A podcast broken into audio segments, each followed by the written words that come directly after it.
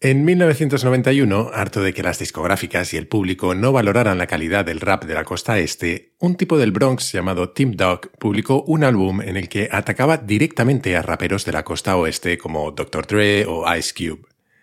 Poco después, a finales de 1992, el propio Dr. Dre publicó el que se convertiría en uno de los discos más vendidos de la historia del rap, The Chronic. Un disco, por cierto, muy recomendable incluso si, como yo, no eres un fan del género. En ese disco, su amigo Snoop Dogg manda algunos cariñosos recaditos a Tim Dog con una finura tal que yo sería incapaz de repetirlos aquí sin que te sangraran los oídos. Digamos que no ayudó a que la cosa se calmara. La costa este no tardaría en responder. En 1993, el sello Bad Boy Records ficha a Notorious B.I.G., también conocido como Biggie, quien publica una canción titulada Who Shot Ya? ¿Quién te ha disparado? Que por lo que sea le sentó mal a otra incipiente estrella del oeste, Tupac Shakur, al que habían disparado en un robo hacía poco tiempo. Tupac acabaría fichando poco después por el controvertido sello Death Row Records. Como ves, son todas marcas muy inspiradoras. El caso es que el conflicto escaló durante los 90. Cada canción que sacaba una de esas discográficas provocaba una reacción de la otra, en una rivalidad que no paró de crecer hasta que tanto Tupac como Biggie acabaron asesinados a tiros. Una de las cosas más fascinantes del ser humano es que nos empeñamos en intentar explicar lo que parece a veces inexplicable. Y hay quien detrás de conflictos como estos, y detrás de otro montón de aspectos de nuestro comportamiento, ve una fuerza por encima de todas, nuestra tendencia a desear lo que otros desean por pura imitación. Toma ya. Puestos a hablar de deseos, es evidente que algunos son más nobles que otros. La venganza, por ejemplo, no es algo muy positivo que digamos, y sin embargo, a veces es un deseo que no somos capaces de evitar. En mi caso, te confesaré que llevo un tiempo en modo vengativo. Creo que está justificado, porque hay alguien que me hizo la vida imposible durante meses, mi seguro de hogar. Por eso me hace tanta, tanta ilusión presentarte a Tuyo, el patrocinador del capítulo de hoy. Tuyo es un seguro de hogar que parece que viene del futuro, pero en realidad es que el resto están en el pasado. Es un seguro transparente, sin letra pequeña, para que la gente normal, como tú o como yo, podamos entenderlo. Es 100% digital y está todo disponible en una app. Y encima no tiene permanencia, es una suscripción mensual como la de la mayoría de los servicios que usas en Internet. Y si quieres pasarte a tuyo, pero tu seguro actual no vence hasta dentro de unos meses, ellos se encargan de todo lo cancelarán por ti cuando acabe y no te cobrarán nada hasta entonces. Así que no hay excusa. Entra en tuyo.com con i latina o a través del enlace que te he dejado en las notas del capítulo y descubre cómo proteger tu casa con tuyo. Seguro que te interesa. Hay que ver qué bien sienta la venganza a veces.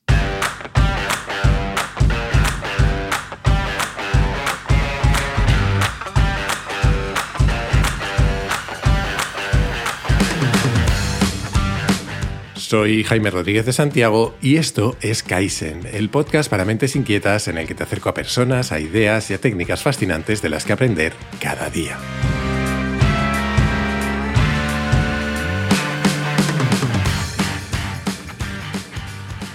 Hay una mentira que casi todos nos contamos a nosotros mismos. Creemos que somos dueños de nuestros deseos, que somos lo suficientemente racionales e independientes como para elegir y perseguir lo que queremos en la vida.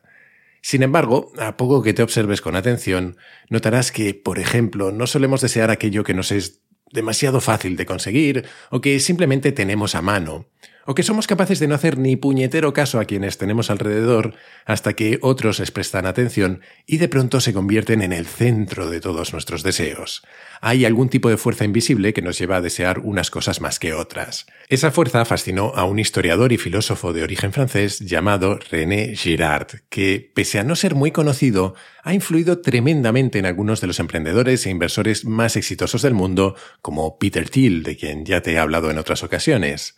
El punto de partida es sencillo. Mucho de lo que deseamos es mimético, es decir, imitativo. No es algo que nazca de nosotros, sino que surge de imitar lo que desean otros. Vamos, que Girard se tiró 40 años hablando y escribiendo veintitantos libros sobre lo que la sabiduría popular resumió en cuatro palabras. Culo veo, culo quiero. Y con este imbatible resumen podríamos acabar el capítulo de hoy, pero entiendo que sería un poco decepcionante y además 40 años y veintitantos libros dan para un poquito más. Así que en el capítulo de hoy y en alguno más en el futuro, vamos a explorar algunas de las casi infinitas ramificaciones de las teorías de Girard. Pero antes vamos a empezar hablando de la imitación en sí misma. Mucho del aprendizaje humano se realiza por imitación.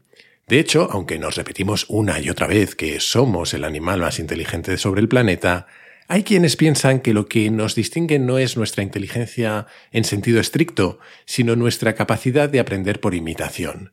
En el libro al que dedicamos el capítulo 125, Dignos de ser humanos, de Rutger Breckman, hay una explicación maravillosa de hasta qué punto la capacidad de imitación es una característica fundamental en nuestra especie.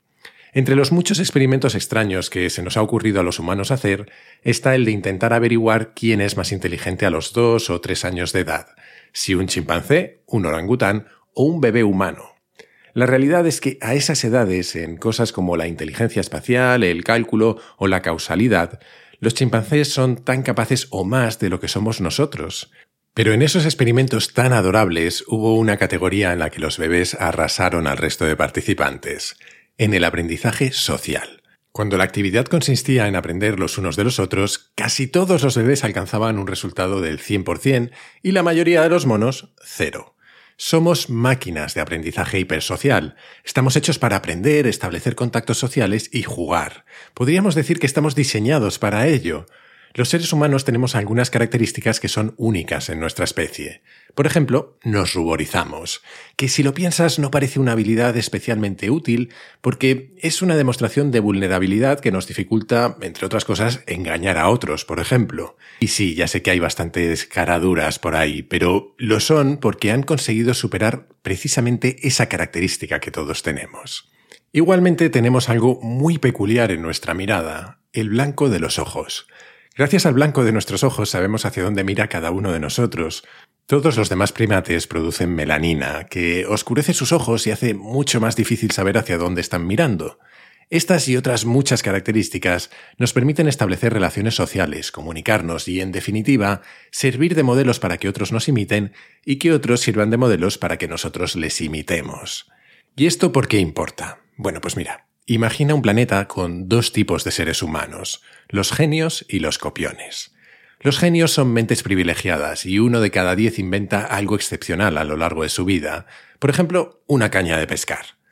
Los copiones son, sin embargo, mucho menos inteligentes. Solo uno de cada mil es capaz de aprender a pescar por sí mismo. Esta proporción significaría que los genios son cien veces más inteligentes, pero también tienen una desventaja, son muy poco sociales. Por término medio solo tienen un amigo, por lo que solo enseñan a uno más a pescar. Mientras los copiones son diez veces más sociales, es decir, cada uno se relaciona con otros diez, aunque como no son muy listos, solo en la mitad de los intentos el conocimiento se transmite exitosamente. Es decir, tenemos un grupo cien veces más inteligente que el otro, pero el otro es diez veces más sociable que el primero. ¿Quién gana? ¿Cuál de los dos grupos se beneficiará más de sus invenciones? Pues un antropólogo llamado Joseph Henrich se ha dedicado a calcular esto. Hay gente con mucho tiempo libre, está claro. Y según sus resultados, al final, uno de cada cinco genios sabrá pescar, bien porque lo haya descubierto por sí mismo o porque lo haya aprendido de otros, mientras que en el caso de los copiones, solo el 0,1% de ellos descubre por sí mismo cómo hacerlo, pero el 99,9% acaba sabiendo pescar, porque lo aprenden del resto. Los humanos somos esos copiones. A partir de la imitación aprendemos a hablar, a movernos, a cazar, a comportarnos y a relacionarnos con otros, a entender el contexto y, por supuesto, aprendemos qué y cómo debemos desear.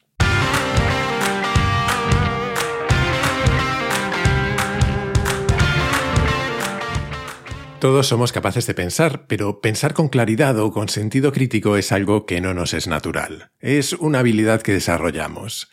Y algo parecido sucede con nuestros deseos. Todos queremos cosas, pero ser dueño de esos deseos es algo bastante más difícil. Igual que la fuerza de la gravedad nos atrae hacia el suelo, vivimos rodeados de modelos que ejercen una especie de fuerza de gravedad social sobre nosotros. Y seguramente ahora sea el momento más importante de la historia para entender esto, porque a medida que hemos progresado, cada vez luchamos menos por nuestra supervivencia y más por alcanzar aquello que deseamos. Y mucho de lo que deseamos es simplemente un reflejo de lo que vemos que otros desean, tienen o valoran. y ninguno de nosotros somos inmunes a esto.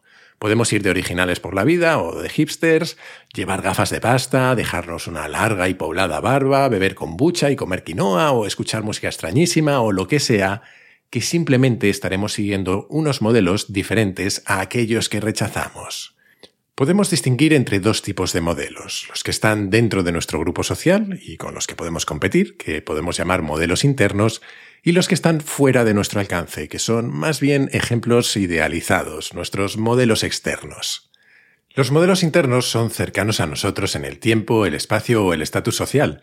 Rara vez reconocemos su influencia en nuestras vidas porque se parecen bastante a nosotros y si les imitamos es de forma secreta o disimulada, porque consciente o inconscientemente tendemos a competir con ellos, lo que en ocasiones nos lleva al conflicto. Los modelos externos nos son distantes en el tiempo, el espacio o el estatus. Eso hace que nos sintamos cómodos imitándolos. Podemos imitar la forma de vestir o de hablar de una persona famosa y no nos suele costar reconocer su influencia en nuestras vidas. No sentimos que compitamos con ellos y no suelen suponer un foco de conflicto para nosotros, sino que suelen ser modelos positivos. Positivos al menos en el sentido de que no entramos en conflicto con ellos, lo que nos lleven a desear ya es otra cosa. Curiosamente, mientras que nuestros modelos distantes, los externos, nos sirven de inspiración, los cercanos pueden traernos por la calle de la amargura. Una cosa que está implícita en todo esto es que no solo tenemos modelos nosotros, sino que a la vez somos los modelos de otros. Y muchas veces se establecen relaciones recíprocas en las que alguien es a la vez nuestro modelo y nosotros el suyo. Claro que eso solo pasa con nuestros modelos internos, con la gente que sentimos de alguna forma cercana, como podían sentirse cercanos Tupac y Biggie, que estaban en la misma liga. Y en esas situaciones no es extraño que surjan dinámicas competitivas, vengativas o de envidia, que acaban derivando en lo que Girard llama violencia mimética. Esa violencia mimética surge principalmente porque ninguna de las dos partes está dispuesta a reconocer la razón real por la que entran en conflicto, que es que se influyen mutuamente para desear lo mismo. Cada uno acaba construyendo un complicado relato con el que justificar su comportamiento. Y no, no te peleas con tu hermano o con tu hermana porque haya usado esa chaqueta que tenías medio olvidada sin avisarte, sino que lo haces porque ahora que lo ha hecho, tú deseas esa chaqueta de nuevo. Pero no vas a reconocerlo, sino que vas a sacar todo el catálogo de veces en las que ha hecho algo que te ha molestado o se ha equivocado para poder justificarte. En algunas ocasiones, este tipo de conflictos acaban en cosas como duelos a muerte, enfrentamientos familiares entre los Capuleto y los Montesco, o la matanza de Puerto Urraco, o como nuestros queridos raperos, con ambas partes convirtiéndose mutuamente en un queso gruyer. Afortunadamente, estas son las salidas menos frecuentes a estos conflictos. Según Girard, porque encontramos otras formas de resolver la violencia mimética, no necesariamente más agradables, eso sí. Por ejemplo, lo hacemos a través de la figura del chivo expiatorio. Tradicionalmente hemos buscado formas más o menos explícitas de sacrificios para canalizar estas tensiones. De hecho, hablamos de chivos expiatorios, y en inglés, por ejemplo, se dice parecido, porque en muchas culturas sacrificaban cabras y otros animales. Otros, como los griegos, eran un poquito más bestias aún, y sacrificaban a quienes sufrían deformidades o estaban fuera de la sociedad. Y lo hacían porque una característica clave de los chivos expiatorios es que tienen que ser neutrales al conflicto. Es decir, no pueden pertenecer a ese mismo círculo interno donde surge y además tienen que ser diferentes a nosotros, dado que todo surge por imitación a veces de maneras más sangrientas y más obvias y otras de formas menos evidentes, lo cierto es que los seres humanos llevamos culpando y sacrificando a otros toda nuestra vida y seguramente seguiremos haciéndolo, ya sea en altares, en plazas o en redes sociales. Otra manera que parece algo más civilizada de evitar la violencia mimética, aunque también tiene sus complicaciones, son las jerarquías. Cuando establecemos jerarquías, lo que hacemos, por definición, es reducir nuestros modelos internos. Hay cada vez menos. Tenemos a menos gente a la que sentimos cerca por estatus, por ejemplo. Cuanto más impermeable sea un nivel respecto al siguiente, más tenderemos a tener modelos externos y menos internos. Especialmente si esas jerarquías no se basan en méritos, sino en algún tipo de orden natural, entre comillas, que ni se elige ni se gana, sino que simplemente es. Un ejemplo podrían ser las monarquías. Tradicionalmente los reyes lo fueron por gracia divina y rara vez había alguien que se sintiera lo suficientemente cerca de ellos como para disputarles el trono. Es más, para reforzar esa distinción, muchas veces los reyes se saltaban las reglas que nadie más podía romper, porque ellos sí podían. Dejaremos como deberes para cada uno pensar hasta qué punto esto ha cambiado y cómo se aplica no solo a los reyes, sino a los políticos o a las instituciones religiosas. En fin, la violencia mimética y estas formas de intentar canalizarla han estado ahí siempre y seguramente lo estén para siempre, porque son parte de nosotros. Afortunadamente, eso sí, la inmensa mayoría de las veces, estos conflictos no acaban en tiroteos. Aunque lo que sí hacen es, casi siempre, distorsionar los motivos por los que queremos algo. ¿Cuántas veces hemos estado perfectamente felices con nuestro coche o nuestra ropa, incluso viendo otros coches por la calle o a gente que viste de manera diferente, y nos ha dado completamente igual hasta que alguien cercano, nuestro amigo, por ejemplo, cambia su coche por uno nuevo o se compra una chaqueta o lo que sea, y de pronto reevaluamos cuánto queremos esas cosas. Para que haya conflicto, para que acabemos compitiendo, no necesitamos odiar a nuestros modelos. Esas dinámicas también se dan con gente a la que queremos, a veces incluso más. Párate por un momento y piensa, ¿cuánto de nuestro comportamiento o nuestras decisiones se deriva de nuestra tendencia a imitar lo que otros quieren? Porque es que todos imitamos constantemente, es parte de nosotros. Ser conscientes de ello es el primer paso. Te animo a hacer el ejercicio de pensar honestamente quiénes son tus modelos en quién te fijas de tus modelos externos, quién te inspira y no te importa reconocer que lo hace, y también con quién compites secretamente, quiénes son tus modelos internos y cómo de sana es esa competencia. Hay una frase que a mí me gusta mucho y que vamos a usar para terminar el capítulo, que es esa de que eres la media de las cinco personas con las que más tiempo pasas. Muchas veces esos son nuestros modelos, así que más nos vale elegirlos bien.